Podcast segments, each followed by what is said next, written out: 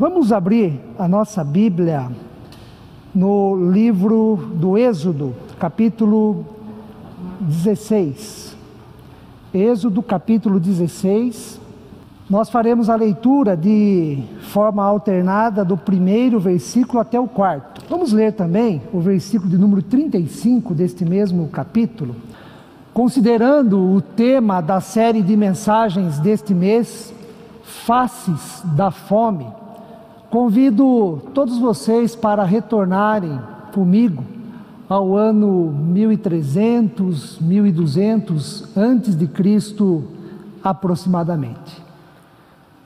O povo de Israel estava entusiasmado, eufórico, vibrante e podemos dizer não se contendo em si mesmo. Deus enviara Moisés e Arão para libertar este povo da terrível mão de Faraó. Faraó resistiu, foi insensível, intolerante e cruel. Mesmo assim, o povo de Israel celebrou a Páscoa, festa que significa passagem, festa que marca a saída da terra da escravidão, da exploração e do sofrimento e que aponta o caminho da liberdade rumo à terra prometida, terra que mana leite e mel. Se a saída do Egito não bastasse para aumentar ainda mais o entusiasmo, a alegria, o povo de Israel chegou ao estado de êxtase, com a esplendorosa e ao mesmo tempo assustadora experiência do Mar Vermelho. Era inacreditável o que estava acontecendo. O mar se abriu e eles o atravessaram a pé. Caminharam pelo mar em terra seca, de forma segura. E neste mesmo mar, o exército de Faraó que os perseguia fora consumido. Com isto, Faraó estava de vez derrotado. E esta foi mais uma demonstração dentre tantas outras já ocorridas naquele contexto de que Deus é mais poderoso do que Faraó. Foi mais uma ação libertadora de Deus em favor do seu povo. Israel estava livre com a fé que parecia indestrutível indestrutível e inabalável. Em Êxodo 15, um capítulo antes do texto que nós lemos há pouco, Moisés canta de alegria, é o canto da vitória, do livramento, canto que exalta o poder de Deus, é o canto jubiloso devido à nova perspectiva de vida, é o canto da esperança, da esperança plena, rumo a um futuro promissor, a um futuro diferente até então o que eles haviam passado. Junto com Moisés, canta também Miriam, irmã de Arão, e todas as mulheres do povo de Israel. Elas cantam e dançam, tendo tamborins em suas mãos. Mas todo entusiasmo e euforia acabaram cedo, duraram pouco. Após os cantos, as danças, a alegria e o êxtase, veio a dura realidade do deserto. Primeiro, o deserto de Sur, onde faltou água. Depois, o deserto de Sim, onde faltou comida. De forma inesperada e repentina, sede e fome passaram a fazer parte da vida daquele povo. Sede e fome roubaram a alegria daquele povo. O bem-estar estava ameaçado, o futuro promissor se desmoronou e o pior, o povo sentiu a possibilidade, sentiu na pele a possibilidade da morte iminente. Em Êxodo, capítulo 16, no primeiro versículo lido, vemos que a situação dramática e ameaçadora da fome ocorre no deserto, no deserto de Sim. Todos nós sabemos muito bem o que é o deserto, mesmo que nunca tenhamos visitado um deles. Já vimos filmes, documentários, escutamos histórias que nos deram excelente percepção do que é o deserto. Trata-se de uma região árida, sem vegetação, lugar de carência, carência de água, carência de alimento, de elevada temperatura durante o dia e intenso frio à noite. Como sabemos bem, deserto em si não é o lugar apropriado para se viver. Ninguém faz morada no deserto, ninguém alimenta a sua esperança vivendo no deserto.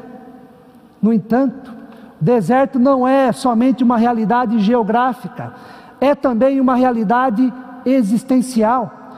Deserto descreve muito bem os momentos mais difíceis pelos quais passamos nesta vida.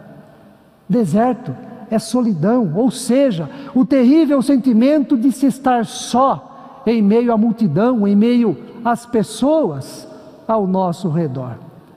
Deserto é solidão, é quando nós nos encontramos na situação de que não há ninguém, ninguém para conversar, ninguém que nos compreenda de modo satisfatório, ninguém que nos ajude de forma eficaz. Deserto é toda a realidade marcada pela carência, carência e privação. Deserto é sinônimo de sofrimento, lugar de fome, tanto a fome de alimento como fome de vida.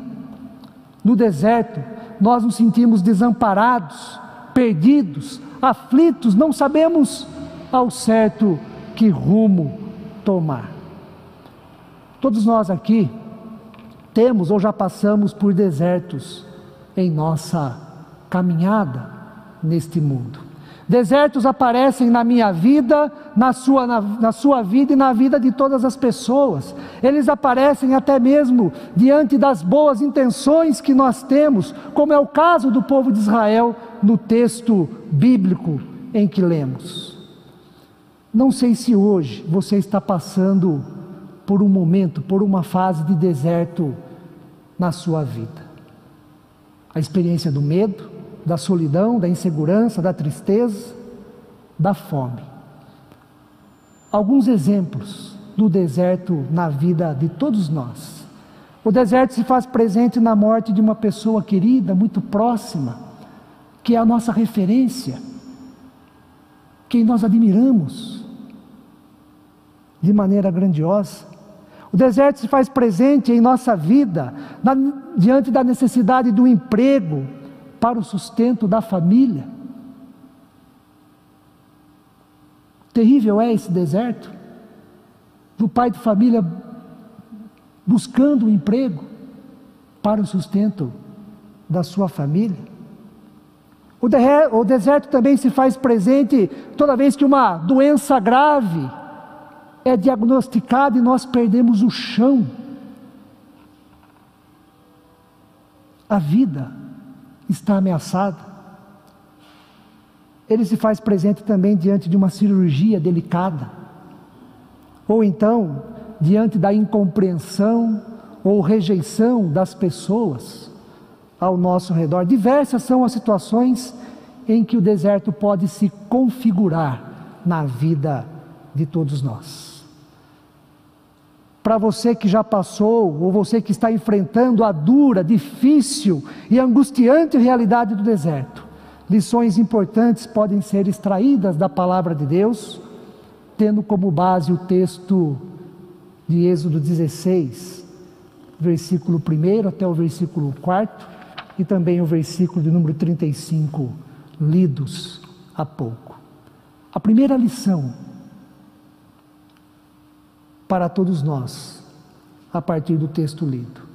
No deserto, Deus manifesta seu cuidado.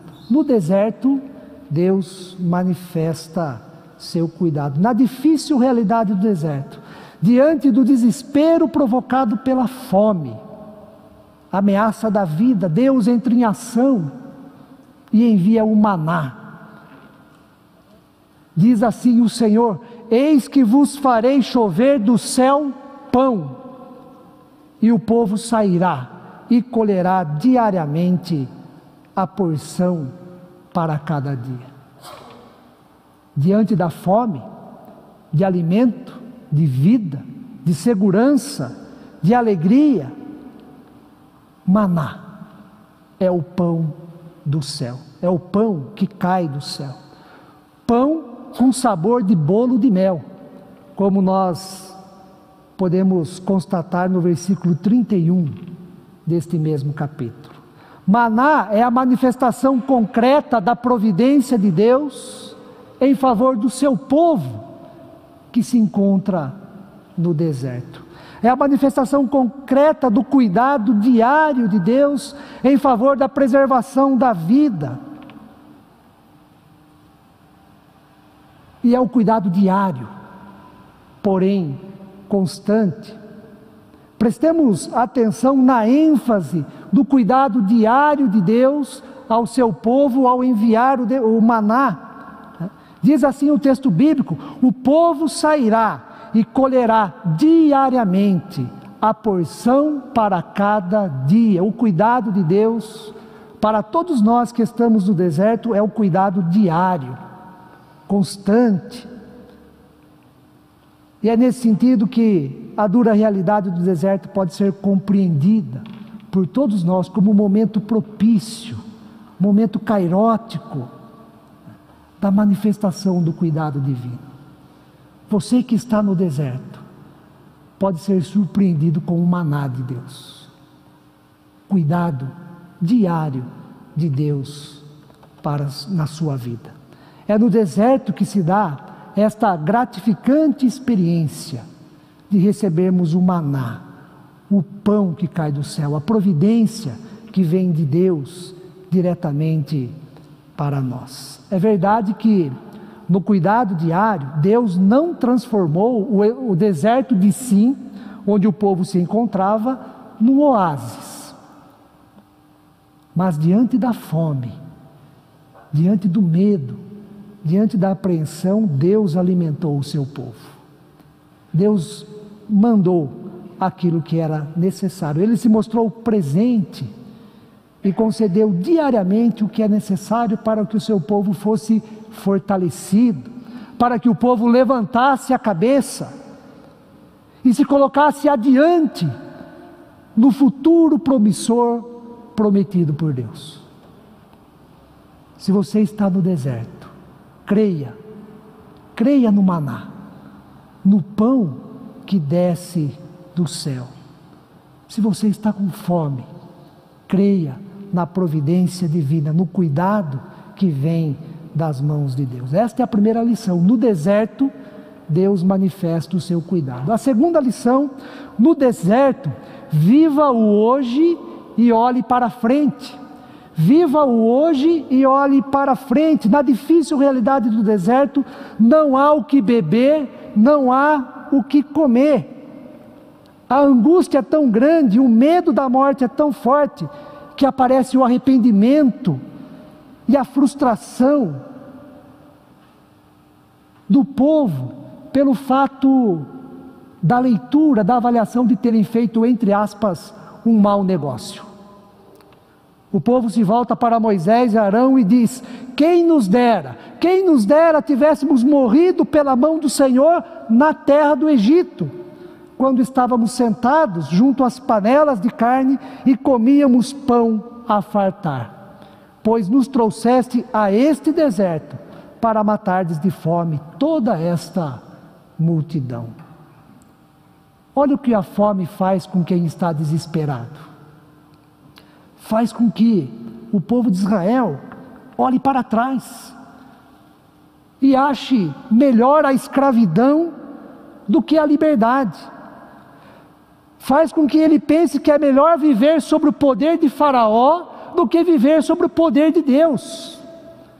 Faz o povo acreditar numa ilusão,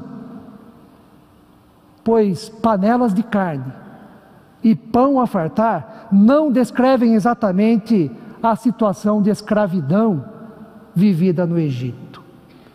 Panelas de carne e pão a fartar são refeições de reis, imperadores, faraós, pessoas bem-sucedidas. Escravos deveriam se contentar com o que tinha para comer. E muitas vezes uma espécie de ração que era distribuída a eles. Mas a fome deixa as pessoas desesperadas, faz acreditar em coisas que não existem. No deserto, a fome força aquele povo a olhar para o passado e a menosprezar o presente. E a fome faz isso com todos nós, assim como o deserto. Ambos querem nos aprisionar no passado, a fim de que lamentemos o presente. O passado é importante no sentido de compreendermos a nossa realidade, a nossa identidade, é importante no, no, sentido de guardarmos boas lembranças, mas nós não podemos ficar presos ao passado, a determinados acontecimentos ou a lembranças que nos levam ao lamento no presente. Nos levam muitas vezes a trocar o poder de Deus pelo poder de qualquer outra coisa a guiar a nossa vida. O maná vem nos ensinar que devemos nos libertar do passado, das lembranças que nos aprisionam, das lembranças que nos escravizam. Esquecer da ilusão que as panelas de carne e o pão a fartar eram melhores do que a presença de Deus, o cuidado de Deus, a providência de Deus, do que o maná de Deus na vida e no cuidado daquele povo. O maná vem nos ensinar que devemos viver o presente cientes do cuidado de Deus. O maná nos ensina que devemos olhar para o futuro, olhar para frente, olhar para as promessas de Deus, que para o povo de Israel era a terra de Canaã terra que manda leite e mel. Para nós, a promessa de Deus é a criação de um novo céu, a criação de uma nova terra. E nós não podemos viver hoje, no presente, com o referencial do passado. O passado serve para nos ensinar, mas a proposta de Deus para a vida do seu povo é: olhe para frente, olhe adiante, não fique preso ao passado. Terceira lição que nós extraímos do texto: no deserto, desabafe, no deserto, chore, mas não deixe de confiar em Deus. Em Êxodo 16, o, capítulo, o versículo 2 diz que no deserto o povo murmurou, murmurou contra Moisés e Arão. E esta palavra murmurar vai se repetir por várias vezes ao longo deste capítulo, porque nós temos aqui um povo que murmura, um povo que reclama, um povo que externa a sua insatisfação. E na verdade, esta murmuração contra Moisés e Arão também é murmuração contra o projeto de Deus para a vida e para a história daquele povo, projeto libertador de Deus. Diante da insatisfação, da reclamação, da revolta do povo contra Moisés e Arão e contra o próprio Deus, é surpreendente, irmãos e irmãs. É surpreendente o fato de que Deus ouve as murmurações daquele povo. No entanto, Deus não se faz vingativo, Deus não se irrita, Deus não se sente injustiçado, Deus não se mostra punitivo. Ele já tinha, por diversas vezes, manifestado o seu poder, o seu cuidado, tinha acabado de abrir o Mar Vermelho, E diante da falta de reconhecimento, de confiança desse povo, esse povo murmura, mas Deus ouve e não se irrita, não pune o povo que está a murmurar de forma ingrata. Assim, como em Êxodo 3, em que Deus viu a aflição do povo, ouviu o seu clamor, conhecia o sofrimento do povo que estava escravizado no Egito, agora, diante do sofrimento da fome no deserto, ele faz a mesma coisa. Ele vê a aflição do povo, ele ouve o seu clamor, as suas murmurações, Deus conhece a realidade angustiante de cada pessoa no deserto de Sim. Em vez da rejeição, na sua soberania, Deus decide mandar o maná. Faz chover pão do céu. E o maná nos ensina que nós podemos e devemos abrir o nosso coração a Deus e falar das nossas insatisfações, dos nossos temores, das nossas revoltas, de, de, mesmo que elas sejam com o próprio Deus. O Maná nos ensina que não é pecado, não é pecado abrir o coração, chorar e mostrar toda a nossa indignação pelo deserto que nós enfrentamos. Ninguém melhor do que Jó para nos ensinar a respeito deste assunto. Depois do primeiro e segundo capítulos, que nos apresentam quem era Jó, homem íntegro, notável, correto, justo, temente a Deus, e de narrar também o que aconteceu com Jó, ele perde tudo, do dia para a noite: bens, filhos, família, saúde. Depois disso, nós temos 35 capítulos no livro de Jó capítulos de lamento, capítulos de contrariedade, de inquietação, capítulos onde Jó está buscando respostas para o deserto que ele está enfrentando, capítulos que manifestam o desabafo, o inconformismo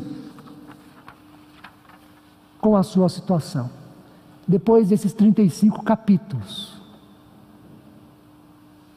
de franqueza, de coração aberto, Deus se manifesta, se faz presente e passa a falar com Jó. E no último capítulo, Deus restitui a Jó tudo o que perdeu. 35 capítulos de desabafo, de questionamentos, de inconformismo. Não é pecado reclamar, não é pecado desabafar, não é pecado mostrar para Deus a nossa insatisfação, lamentar a nossa realidade, errado, pecado, é deixar de confiar em Deus, é querer abandonar a Deus. Por isso, no deserto, desabafe, chore, mas não deixe de confiar em Deus, no cuidado de Deus para com a sua vida. Ele pode enviar o maná para o seu sustento e para o seu fortalecimento. Por fim, a última lição: no deserto, alimente-se com o pão da vida. No deserto, alimente-se com o pão da vida. No Evangelho de João, no sexto capítulo, Jesus se referiu ao maná para falar do verdadeiro pão que desceu do céu. E o verdadeiro pão que desceu do céu é Ele mesmo. Jesus diz: Eu sou o pão da vida. O que vem a mim jamais terá fome. Como pão da vida, como maná de Deus, Jesus é dado para que nós não tenhamos qualquer tipo de fome. E que no deserto nós possamos confiar na presença cuidadora de Deus no sustento da nossa vida. Maná é uma representação da suficiência de Cristo em prover as necessidades dos seus filhos e filhas. É a representação da suficiência de Cristo para nos conceder a vida eterna, a vida abundante, a vida plena. mesmo nos desertos que nós temos que enfrentar. Nesse sentido, não viva como se Jesus não existisse, ou não deixe Jesus de lado. Assim como o alimento diário é fundamental a todos nós, Jesus também é fundamental para a nossa vida. Concluo esta pregação citando um teólogo europeu que, ao falar do deserto e ao mesmo tempo buscando motivar a nossa fé em Deus, assim escreveu: Nós sabemos o que é deserto, uma paisagem de morte. Sabemos o que é deserto em nós e à nossa volta, uma paisagem de morte. Mas também sabemos como o deserto pode ser afastado, com vida cheia de confiança, de tal maneira que possa surgir uma nova paisagem. Pois onde cresce confiança em Deus, cai uma gota daquela chuva que transforma desertos em jardins floridos. Por isso, no deserto, em meio à fome, Deus creia, Deus manifesta o seu cuidado. Em meio à fome, no deserto, viva o hoje e olhe para frente. Em meio ao deserto e à fome, desabafe, chore, mas confie em Deus. E por fim, no deserto e em meio à fome, alimente-se com o pão da vida. Que Deus assim abençoe a todos nós. Amém.